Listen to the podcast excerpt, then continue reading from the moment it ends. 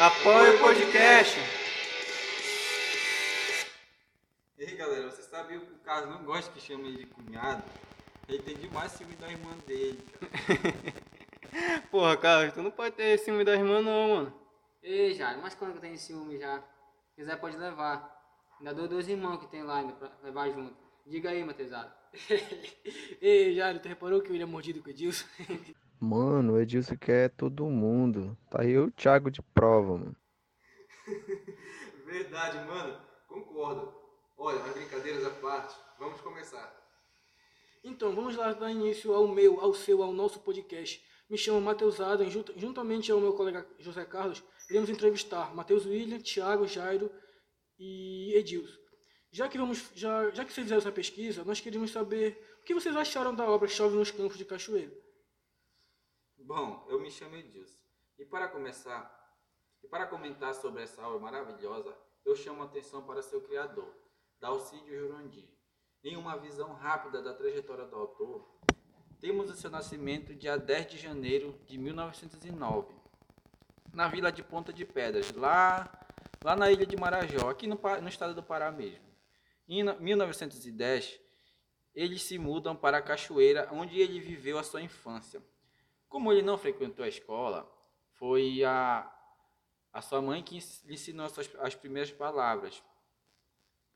Ele também trabalhou na política, sendo um, um- um cidadão político ativo. Ele até chegou a se auxiliar no gabinete da Interventoria do Pará, em 1931. Já no ano de 1935, ele se casou com Guilmarina. Já em 1936, por participação de movimentos da Aliança Nacional Libertadoras e por ter algumas ideias esquerdistas, ele chegou até a ser, de- até a ser detido cara, por dois meses sendo acusado de comunismo. Cara, bora ver, eu vou pegar o embalo desse ponto, né? Bom, todos os grandes autores, ou todos os grandes autores que eu conheço, eles estão inseridos em algum contexto histórico. E que viemos aprendendo desde, desde sempre, na verdade, que o contexto histórico influencia muito no, no fazer literário do autor. E com Dalcídio não foi diferente, né, mano? É, ele está inserido, na verdade, em um contexto de um enorme rebuliço na história já que ele está inserido no período do crescimento, no nascimento e crescimento da Alemanha nazista, por exemplo, no fascismo na Itália, época da Segunda Guerra Mundial, Guerra Fria. E uma coisa que chamou muita atenção e a gente tem que dar, ou a gente tem que falar, na verdade, no trabalho é o quanto o comunismo soviético influenciou ele, sendo que ele se assumiu comunista foi preso na ditadura militar por pensamentos subversivos ligados ao comunismo, na verdade. E isso, consequentemente, influenciou na sua obra, em todo em todo o seu fazer literário. Muito bom esses pontos levantados por vocês, colegas, pois através destes vai ser possível entendermos melhor a vida do próprio Dalcídio e até compreender o contexto em que a obra foi criada. Mas, mano, na tua leitura, tu poderia identificar esses pontos na obra? Ou foge desse cenário a qual ela se encontra? Ixi, mano, a gente observou muitos pontos. Eu conversei com o Jário e o Thiago e eles também observaram excelentes pontos, né, Thiago? Aham, mano. Inclusive tem um específico que é a trama do Coronel Bernardo e o maior, Major Alberto. Neles é abordado esse ar político. Tem o coronel que faz construções significativas, como observamos no livro. Um aterro, um trapiche, ele constrói um moinho de vento, coloca lampiões de querosene nas ruas na época, na época que não tinha energia elétrica em sua localidade. E muita comida, como é dito no livro, comida beça, para seus correligionários. Jairo, como foi que tu me falou quando estávamos falando dessa parte?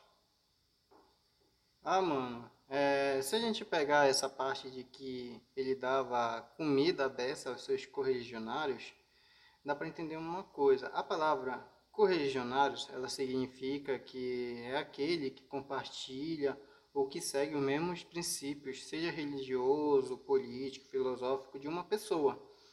É, então, tipo, ela pode ser de uma pessoa, pode ser de um grupo ou de um partido. Quem aqui nesse caso vai se casar mais a partir do partido. Então daqui percebemos que desde antigamente aqueles que usufruíam do poder, aqueles que estavam lá na política, no comando, eles compartilhavam apenas com os do seu partido, os da sua panelinha. Exato, mano.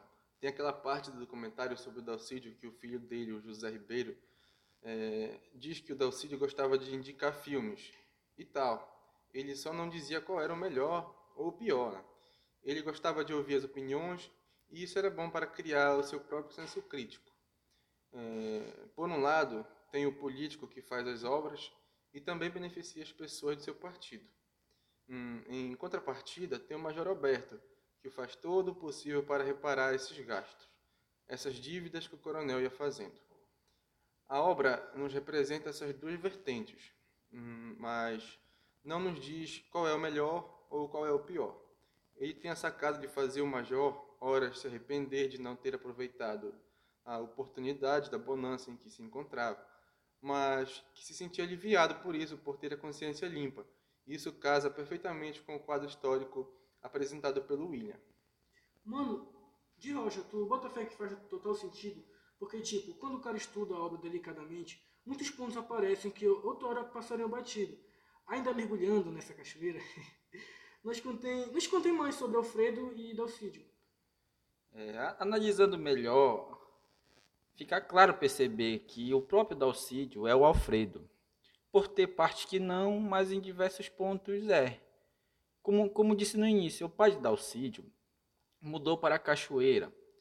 Na obra do Major Alberto, o pai de Alfredo mudou para a Cachoeira também.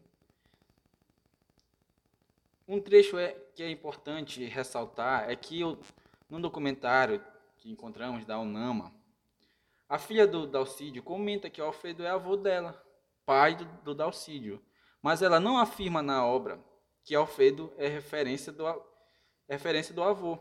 Tanto que em seguida ela diz que o nome do primeiro filho de dois tios dela se chama Alfredo. E durante nossos estudos, algum de nós se confundiu nesse ponto. Hein, Edilson? E falando sobre a família dele, mano, ele teve quatro filhos. É, um morreu quando criança e o outro acabou morrendo na casa dos 20. Então, vocês conseguem imaginar como isso afetou o autor. E durante toda a leitura do Chove é apresentado dois personagens, o Alfredo, Mainha, na verdade três, e Eutanásio. Eutanásio já adulto sofria de uma doença e não aceitava ajuda de início para se curar. Na verdade isso é até curioso nos deixa uma impressão que a qualquer momento ele pode morrer. Com a leitura da obra, tivemos, na verdade, tivemos essa impressão. É, e o nome da doença não é exposta em momento algum da história. Então, que aconteceu em outro ponto também é que é, um acidente, se não me engano, um acidente com o Alfredo, né, Edilson? Sabe? Sabe? Ah, sim, sim. É quando ele cai no poço e Dona Amélia pula em seguida para resgatar Alfredo. Ela tem medo de perder um outro filho, pois o outro já havia morrido ainda criança. E, e pelo que dá a entender, que o outro foi por afogamento também, já que ela dizia que o povo de Cachoeira iria chamar ela de mãe dos afogados. Então, mano, por isso que não falamos que dá para dizer que o Dalcídio é o Alfredo em o tempo todo da história, né? Porque é, é fato que os filhos do Major que moram em Cachoeira, e é bastante importante frisar isso, são referências ao filho do Dalcídio, né? Mas é, lembrando que o Major possui também, ele possui, ele possui três filhas que moram em Belém, e por isso é que a gente acaba destacando os três que moram em Cachoeira, não é verdade? Exatamente, William. Por isso que precisamos ter muita atenção nessa obra literária e pelas contribuições feitas por vocês, conseguimos adentrar a obra e ter até vontade de mergulhar junto e descobrir detalhes por nós mesmos. Mas eu notei aqui que o Edilson disse que o Dalcídio teve ideias comunistas e acabou sendo preso. O William acaba de nos dizer que Dalcídio nem sempre é Alfredo. E Mateus, lembra a parte que comentamos da Mari, Marialba? Marialba, a ceguinha? Não, mano. Aquela que é gaguinha. Vai Ah. pedir farinha. Ah, tá, tá, mano. Eu sei. Foi, foi aquilo que, que trouxemos pra debater. Então, vocês percebem o jeito que Alfredo trata Maria Alba, a gaguinha, negando farinha e tal. Em certa hora, desvinculamos Dalcídio do Alfredo. Por conta disso, Alfredo é uma pessoa em parte arrogante e que não gosta de ajudar o próximo. É, ele se vê superior, achando que, que, que ele não fazia parte desse cenário. Alguém pode opinar a respeito, tipo, se Dalcídio é comunista, Alfredo nesse ponto não é Dalcídio que nega ajuda? Ah, tá, sei como. É, Jairo, Oi. não se importar, gostaria de responder. Ah, não, mano. Pode ficar à vontade. Obrigado, mano. Bom, queria dizer que essa é uma ótima pergunta. Vou trazer aqui três pontos cruciais. Primeiro, a personagem a qual analisaremos. Segundo, o autor. E terceiro, período de ambos, o contexto. Primeiro, aqui vemos um personagem que é uma criança. As crianças geralmente gostam de brincar. Sua noção de mundo é reduzido, sendo restringido apenas aquilo que lhes entregam, entende? Mas te pergunto, vocês são do mesmo jeito que eram quando criança? O segundo, temos Dalcídio, um cara que trabalhou em alguns jornais, que viajou para novos lugares e entrou em contato com diversas culturas. É, ele não aprende apenas o que os outros impõem para ele. Ele cria seu próprio ponto de vista a partir de suas experiências vividas. E terceiro, o período que foi escrito foi com o Dalcídio já adulto, é, já com seu intelecto à frente do que ele era quando criança. Mas o que ele está retratando não é ele adulto, mas sim ele criança. Então, ele precisa mostrar como ele era, como foi sua infância, e isso pode atribuir, atribuir em um aspecto que o Jairo vai explicar melhor. É, e, e esses três pontos, Dalcídio, quando criança, poderia ter sido uma criança arrogante que não gostava de compartilhar. Mas, durante sua trajetória, ele foi se lapidando, formando seu caráter, que logo à frente vamos ver que é de alguém que ajuda e quer ver melhoras na sociedade que o rodeia. Mano, na moral, muito bom essas análises colocadas aqui. Estão bem esclarecidas. É, mas, Tiago, qual era aquele aspecto que tu queria que eu explicasse mesmo? Caramba, mano, já ia esquecendo. A parte boa do Alfredo se mostrar meio egoísta. Ah, tá, entendi.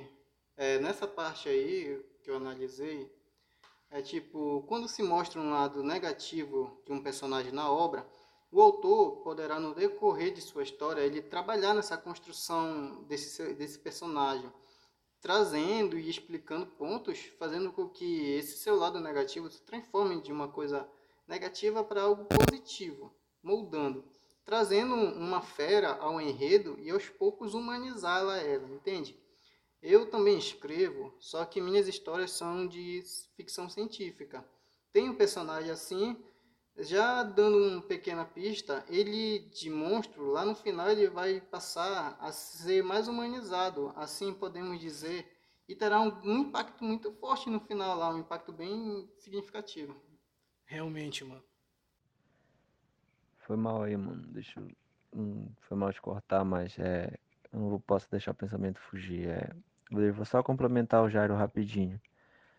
A nossa conversa é sobre o chofre nos campos de cachoeira, né? Mas é, a gente não pode ficar impedido de dar uma olhada nas outras obras, já que o autor escreveu novos exemplares, mas é, é apenas um desses que o Alfredo não é o personagem central. Mas no demais ele trabalha essa questão, né? Que, se não me engano, é no livro, deixa eu ver, é, Três Casas e um Rio, se não me engano. Que o Alfredo, junto com alguns meninos da vila, tentam salvar um lago ou um rio, eu não me recordo bem.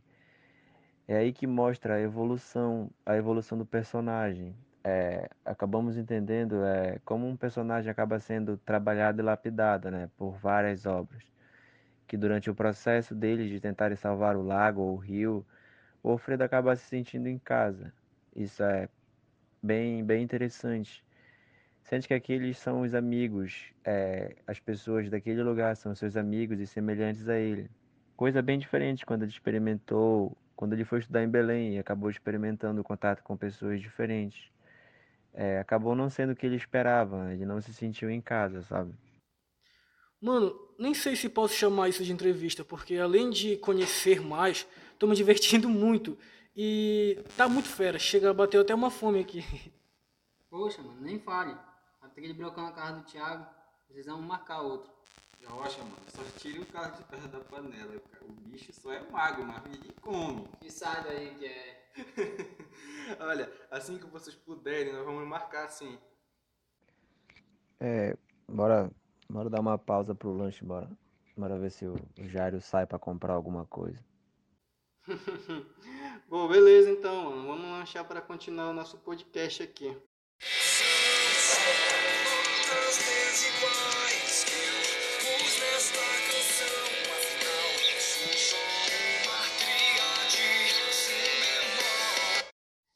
É igual, mano, comi demais.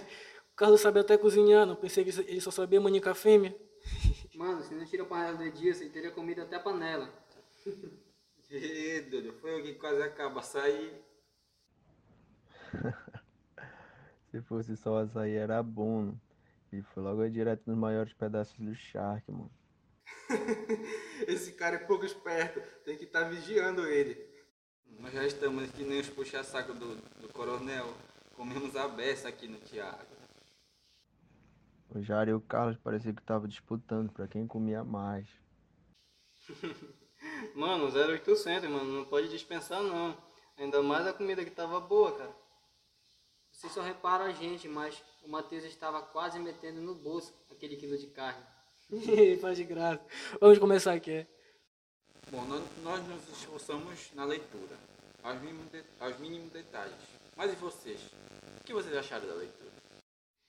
Cara, pra ser sincero, teve assim muitas palavras que eu precisei procurar no dicionário para entender.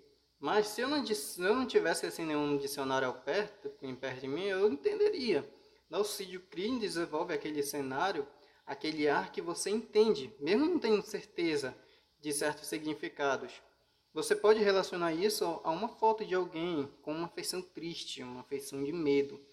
Não precisa de legenda, você consegue sentir aquela carga que a tal transmite. É, ainda por Dalcídio ser paraense, você percebe dentro dessas águas da cachoeira essa pitada regional. Mano, isso que o Jairo fala é verdade. Por ter esse, esse regionalismo, ele meio que ativa algumas memórias até que semelhantes. Pelo menos pra gente aqui do Pará. É um bom aspecto é que ele parece ser criado pra gente e ao mesmo tempo para outros que não são regionais. Explica pra nós isso melhor, Jairo. É, antes de continuar, Matheus, é contigo o primeiro tópico. Lembra que a gente dividiu em dois? Beleza, mano, deixa comigo. É, vamos dividir aqui em dois pontos. Nesse agora que eu trago, é o primeiro que se encaixa no regionalismo. Falamos que é possível ler, mesmo sem, sem ter um dicionário. Dá para entender que se passa, mesmo que algumas ou muitas palavras sejam desconhecidas. Então, qual o sentido dessas palavras no texto, já que dá para entender? Bom, eu puxo algumas vertentes. Primeiro, Dalcídio tinha como extensão fazer o leitor partir em busca de, de expandir seu vocabulário, só que não de maneira errada e usando até mesmo curiosidades para tal. Pois em um trecho temos Eutanásio, que, que aprendeu uma palavra nova, é, hipocondríaco, é, hipocondríaco, mas não aprendeu seu significado, que é que é, no caso, uma patologia no qual a pessoa acredita que possui uma doença, geralmente séria, mesmo sem nenhuma evidência médica. O hipocondríaco tem o costume de procurar médicos e fazer exames rotineiros, além de possuir um medo excessivo da morte. Então, ele utiliza uma palavra sem mesmo conhecê-la. Desculpa te cortar, mano, mas é até engraçado o autor nos, nos fazer ir atrás da essência da palavra e após descobrir, nos deixa a dúvida. Eutanásio está mesmo doente ou é apenas coisa da sua cabeça? Já que lá na frente vemos que ele não se higieniza corretamente. O jeito de Dalcídio nos trazer isso é genial. Mas é isso mesmo, mano. É, nessa vertente, deduzimos que Dalcídio está nos instigando a procurar pelos significados, já que nenhuma palavra está no contexto por acaso. E a outra vertente é meio que ligada a essa, é que o autor que nos deixa mais habituado nessa linguagem é mais formal, como, como lemos em algumas partes, nos deixamos como com maior leque de possibilidades em nosso vocabulário. Cara, eu não quero deixar essa dúvida escapar. É, vocês podem me dizer é, ou esclarecer como a eutanásia usa a palavra de maneira errada? Ficou, fiquei meio com dúvida nessa parte. Mano, essa é a parte que a gente volta para analisar a doença é, dele. Ele indica uns remédios, só que só que ele não quer que ele fique repetindo que ah, minha cidade é isso, minha cidade é aquilo. Então, ele pergunta se ela conhece a palavra hipocondríaco. Ela responde que não, e logo em seguida ele afirma que a palavra quer dizer que ele não admite que ninguém diga que mocidade é isso mesmo. Ah, sim, agora eu entendi. Obrigado, obrigado pela explicação. É, e continuando aqui, após a explicação do Mateus, o segundo tópico a gente vai tentar explicar que o livro não é produzido apenas para a região amazônica, mas ela foi também para o resto do mundo, por conter as partes formais, que facilitam a leitura para os que não estão acostumados assim, como posso dizer, com o nosso linguajar ou com o nosso vocábulo regional. E por conter é, essa, essa parte de formal, dá para se entender. E as nossas palavras regionais, elas correm ali, pelos meios, é, iguais às pernas tuíras das crianças que correm, que não ligam se estão com pitiu ou se estão com curubas no braço. Mas mesmo assim, com alegria no rosto, após comer um belo arucu. A obra nos traz essa ideia.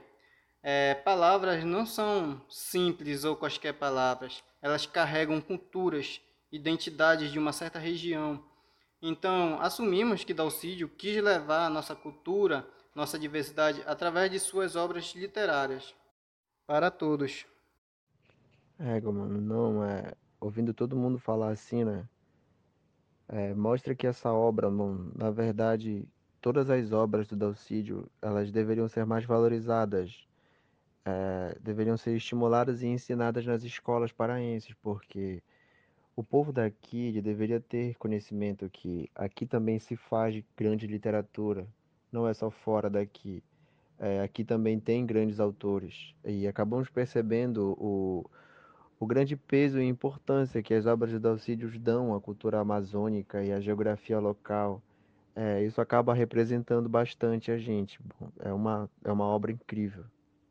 Na moral, William, a gente viaja nisso. É como se estivéssemos banhando literalmente nessa cachoeira de conhecimentos, que por, por, por muitos não é valorizado. A leitura é libertadora. Ela nos faz ativar nosso senso crítico, criar inúmeras hipóteses dentro do texto. Tantas suposições que tivemos, se mergulhássemos bem mais, muito mais descobertas teríamos. Isso porque é só o primeiro livro. Pois é, galera. Vocês falando isso, é bom lembrar que não podemos esquecer de uma lição muito importante, que é trabalhar com maestria. Como assim? Mas qual lição tu se refere, Carlos? Vamos observar uma coisa. Todos aqui leram o livro, estudou o livro, se preparou para estarmos aqui, certo? Pois bem, nosso principal material foi o livro, e a cerca de uns 10% foi algo além do livro, tipo vídeos, documentários e outras fontes de informações. Logo por ser o livro, o principal é lhes, eu lhes pergunto, como manejamos esse material? Como que estudamos ele? É, acredito, mano, que nosso meio de estudar ele foi atentando aos pequenos detalhes e, e buscando relações nessa trajetória. É quase isso, mas a resposta que procuro é outra. Vamos, pessoal, o tempo está passando. Bom, para estudar e manejar esse material, usamos a leitura, pois foi através da leitura que encontramos o que precisávamos para esse trabalho. Isso mesmo, mano. Para que entendêssemos a leitura e estivéssemos aqui, utilizamos uma lição forte. Tem uma parte em que a dona Dejanira está no chororô, pelo desmanche do casamento de Bita. Durante a conversa dela com Eutanásio, ela diz que ele escreveu para elas algumas cartas ao ex-novo de Bita. é, vemos aqui um sistema de educação precária, onde o ensino escolar se faz necessário. Antes disso, diz que Eutanásio não valoriza sua habilidade com a leitura e escrita, e em seguida temos alguém que já necessita dessas habilidades. Tem também, mais à frente, é, como essa falta de conhecimento e poder centrado apenas uma pessoa, assim, nesse contexto, lógico, pode se tornar algo caótico. Pois tem uma, é, tem uma cena em que o Eutanásio sacaneia um casal. Ele escreve uma carta e fazendo a intriga entre eles. Nesse momento, assim, eu até fiquei meio puto, mas é, eu fiquei assim por conta dele usar sabedoria para o mal, entende? Isso nem é tão raro de acontecer nos dias atuais. Vemos pessoas que possuem um certo conhecimento, é, usar esse conhecimento é, de uma maneira para enganar, humilhar e se beneficiar, entre outras coisas. É, a lição pode ir muito além de alguém não analfabeto, pode ser enganado no caso. É, recordo de certo dia no meu trabalho em que eu e meu colega vimos uma reportagem na TV que um motorista jogou o ônibus em cima de um motociclista que estava ao lado. Eu questionei ele que o, o motorista do ônibus teve um motivo para ter feito aquilo. É, ele calado ficou apenas olhando a reportagem. Aí eu trouxe outro exemplo de um mototáxi que foi agredido por um guarda de trânsito. Aí eu questionei que a TV deveria mostrar a causa das coisas, pois no vídeo original tu viu o mototáxi dando soco no guarda que fez ele partir para agressão. Mas a, TV, mas a versão da TV, essa parte foi retirada. É, sabe o que ele me respondeu? Ah, cara, tem coisas que não podem ser mostradas para evitar confusões. Eu olhei assim para ele, perguntei, pô, cara, tu prefere ser enganado do que saber dos fatos completos e ter um ponto de vista mais certo? Já que tu precisa, mano, é, saber de a história completa. Não dá para te tomar um partido é, apenas por um ponto de vista e pegar um partido errado. Ele respondeu que o importante é a ordem. Sério, mano, eu fiquei indignado com alguém que aceita ficar à mercê de ser manipulado, sendo controlado pelos outros. Assim como o Eutanásia brincou com o casal, tem gente mal intencionado que provavelmente pode se divertir a nossas custas, é, tipo as mídias, o governo, nos privando de certos conhecimentos. Esse é, é algo importante, né? Dalcide já trabalhava isso em seus livros lá atrás. É, e hoje, hoje é algo semelhante. É, não devemos aceitar quando alguém diz que filosofia, sociologia, história, geografia ou qualquer outra disciplina e outras matérias não são importantes. É, eles só querem deixar ou diminuir o nosso poder de senso crítico para fácil manipulação. Obrigado, Dalcídio Jonandir, pela magnífica obra literária que você nos deu. Genial. Minha sensação ao fim dessa, dessa disciplina é das melhores. Cada aula, cada explicação, tudo que foi nos ensinado, eu consegui reproduzir nesse trabalho. De rocha, mano, as leituras com, com certeza não serão como antigamente. Aprendemos a fazer a verdadeira leitura. Eu acabei, eu acabei gostando de tudo, na verdade, mas eu preciso ressaltar que o que eu acho que foi de melhor foi a escolha da obra Chove nos Campos de Cachoeira.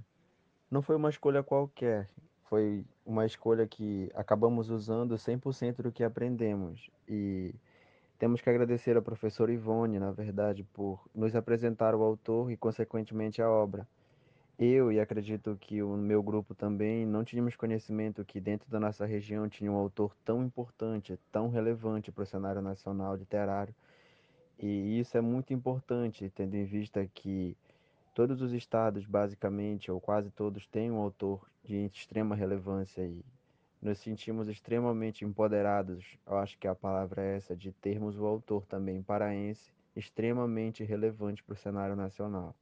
Obrigado, professor. Obrigado, professor Ivone, obrigado, Fernando e Gissandra. Fiquei impressionado com as aulas que vocês deram, mostrando tanto domínio no que estavam ensinando e acredito que, por ter esse domínio, conseguiu passar com extrema clareza o conteúdo, levando é, esse conhecimento adquirido para toda a nossa trajetória acadêmica e para toda a nossa vida mesmo. Obrigado por nos proporcionar o contato com essa maravilhosa obra da rica literatura brasileira. Hoje podemos dizer que nos tornamos pessoas melhores e nos sentimos inteiramente privilegiados por participar deste momento tão especial em nossas vidas. É verdade, mano. Por conta das ótimas aulas, nós não encontramos tantas dificuldades no processo do nosso trabalho. Tentamos aproveitar cada detalhe, ouvindo novamente as aulas gravadas, abordando cada ponto, assim como aproveitamos tudo no livro. Eu digo que não importa ser um pequeno pássaro que voe próximo à casa, em uma manhã nublada, onde o rio passa eternamente trazendo a sinfonia mais natural possível, que te faz querer, sabe, se encolher na rede quentinha e viver os sonhos com tanta realidade e felicidade. Mesmo que acordando, você irá correr, que nem os rios, para realizar um sonho que contigo, no friozinho, te fez viajar para as profundas águas de cachoeira. Então, para você que irá ler agora, atente para que nem que seja um mínimo detalhe, pois ele não está lá por acaso. Ele tem seu motivo é, para estar lá. Jairo, é, é, é, até os nomes dos personagens, né? Bom, desculpem se eu for dar algum spoiler aqui, ou se alguém ainda não lê, lê o livro ainda, me desculpa, mas é, vocês sabem por que o Eutanásio sofre tanto por, pela Irene? É, sempre está indo na casa do seu Cristóvão, é, basicamente porque a Irene em grego significa paz. E ele não se cansa de perseguir Irene ou abandona ele por, por ela ser a paz dele. É uma curiosidade bem interessante, na verdade. É, tem mais. Mesmo sendo um objeto, pode conter imenso significado. Tipo, o caroço de Tucumã, um simples caroço que o Alfredo ama. Se formos buscar as características da árvore de Tucumã, vemos que uma de suas principais características é de ser uma árvore solitária, entende? Então, tu associa o Alfredo, uma criança que não gosta de brincar com os meninos da rua, por aparentemente eles não combinarem, entre aspas, com Alfredo. Ele se sente solitário, se torna uma criança solitária. E por ser esse fato de solidão, é como se Alfredo se apegasse ao caroço por entender como o caroço se sente, tipo, por ser uma árvore solitária. Falando em caroço, tem a parte do gesto tão meigo de Mariágua, de pegar o caroço de Tucumã e ralar na laje da porta. Mano, ela poderia ter ralado em outro lugar, mas ela preferiu ralar ali. Sabe por quê? Porque aquele Tucumã seria a porta para a amizade dela com Alfredo no futuro. Voltou muito cansado. Os campos o levaram para longe. O caroço de Tucumã o levara também. Aquele caroço que soubera escolher entre muitos no tanque embaixo do chalé. Quando voltou, já era bem tarde. A tarde sem chuva e cachoeira lhe dá um desejo de se embrulhar na rede e ficar sossegado, como quem está feliz por esperar a morte campos não voltaram com ele, nem as nuvens, nem os passarinhos, e os desejos de Alfredo caíram pelo campo como borboletas mortas. Mais para longe já eram os campos queimados, a terra preta do fogo e os gaviões caçavam no ar os passarinhos tontos. E a tarde parecia inocente, diluída num sossego humilde e descia sobre os campos queimados, como se os consolasse. Voltava de onde começavam os campos escuros. Indagava por que os campos de cachoeira não eram campos cheios de flores como aqueles campos de uma fotografia de revista que seu pai guardava. Ouvira Major Alberto dizer a Dona Amélia: Campos da Holanda, chama-se a isso prados. Chove nos campos de cachoeira, de Dalcídio Jurandir.